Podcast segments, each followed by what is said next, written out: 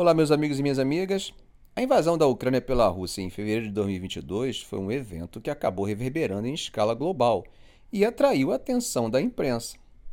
A incursão russa desencadeou uma crise de segurança que se estendeu para além das fronteiras da Ucrânia e impactou o equilíbrio de poder em várias partes do mundo, incluindo o Oriente Médio e a Ásia Pacífico. Lembram a importância da Rússia como elemento de estabilidade regional para Israel e para a Síria? Vocês devem lembrar da relutância que Israel teve em condenar enfaticamente a ação ofensiva russa no território ucraniano. Essa ação da Rússia foi vista por muitos como um ataque à democracia por um poder imperial que parecia moralmente debilitado e tentava restaurar a antiga glória da mãe russa. Mas, do outro lado, havia os que defendiam que a Rússia estaria lutando para não ser sufocada pela OTAN que avançava sem dó desconsiderando acordos desde o fim da União Soviética. Bom, como resultado, organismos multilaterais como a ONU e a Organização para a Segurança e Cooperação da Europa falharam em manter a ordem internacional pelos meios diplomáticos, deixando a Ucrânia com a única opção de buscar a restauração de sua integridade territorial por meios militares. Se no primeiro momento se imaginava uma situação dada, a reação foi rápida e a resistência que eles iniciaram acabou surpreendendo o mundo.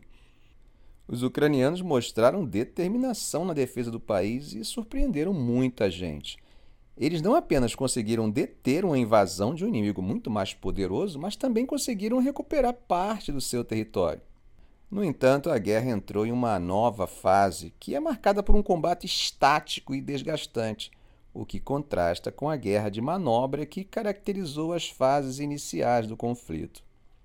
Essa mudança acaba favorecendo a Rússia, pois permite que ela reconstrua seu poder militar e, eventualmente, ameace as forças armadas ucranianas e o próprio Estado. Nesse contexto, as prioridades para a Ucrânia se tornam claras. Em primeiro lugar, a capacidade aérea é fundamental. O controle do espaço aéreo é essencial para qualquer operação terrestre em grande escala. No início da guerra, a Ucrânia possuía um total de 120 aeronaves de combate, sendo que apenas um terço delas era utilizável. Embora a Força Aérea Russa tenha sofrido perdas significativas, ela mantém uma vantagem considerável sobre as forças ucranianas e continua a expandir seus esquadrões de ataque. Essa superioridade aérea russa tem dificultado o avanço ucraniano, uma vez que os sistemas de defesa aérea russos tornaram mais desafiador o voo de aeronaves da Ucrânia. Nesse cenário, os drones têm assumido um papel crucial em termos de reconhecimento e ataques aéreos. A Ucrânia deve integrar os drones de ataque e isca em sua estratégia, sobrecarregando os sistemas de defesa aéreo russo e caçando drones inimigos com suas próprias aeronaves não tripuladas equipadas com redes.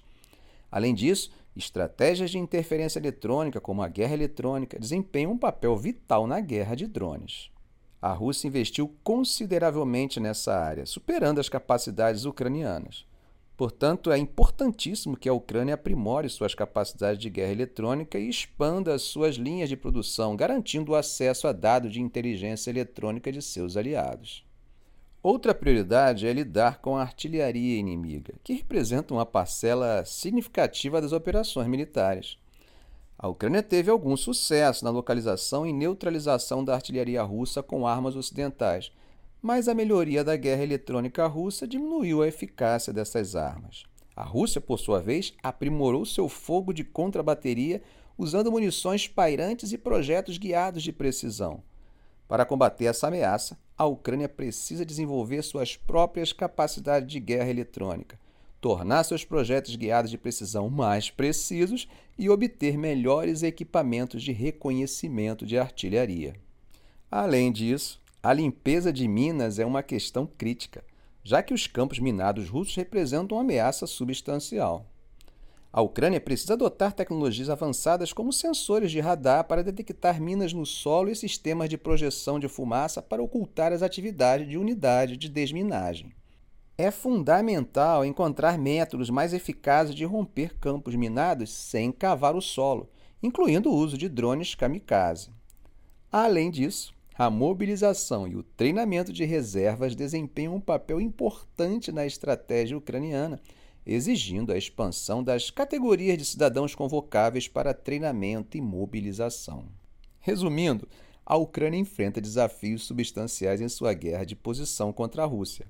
Para escapar dessa armadilha prolongada, a Ucrânia precisa concentrar seus esforços em adquirir superioridade aérea, aprimorar suas capacidades de guerra eletrônica, lidar com a ameaça da artilharia inimiga, desenvolver tecnologias avançadas de limpeza de minas e construir suas reservas. Além disso, melhorias na logística, comando e controle também são essenciais para enfrentar o complexo cenário em que se encontra. Essa é uma guerra de longo prazo que requer inovação e determinação para superar os desafios e restaurar a segurança e a integridade ucraniana. Em meio a essa complexa situação, é importante enfatizar que a Ucrânia não deve subestimar a Rússia. Apesar de ter sofrido perdas significativas e gasto uma quantidade considerável de munições, a Rússia mantém uma vantagem substancial em termos de armamento, equipamento, mísseis e munições. Sua indústria de defesa está em expansão, mesmo sob intensas sanções internacionais. Enquanto isso, os parceiros da Ucrânia na OTAN também estão aumentando sua capacidade de produção, mas esse processo leva tempo geralmente cerca de um, dois anos. Logo, é imperativo que a Ucrânia haja com determinação e inovação para superar os desafios presentes. Ficamos por aqui. Se esse vídeo foi útil para você, faça um comentário, compartilhe em suas redes sociais, dê um like. E é claro, se ainda não for inscrito, inscreva-se no canal e ative o sininho. Ok, gente? Um grande abraço do professor Arão Alves.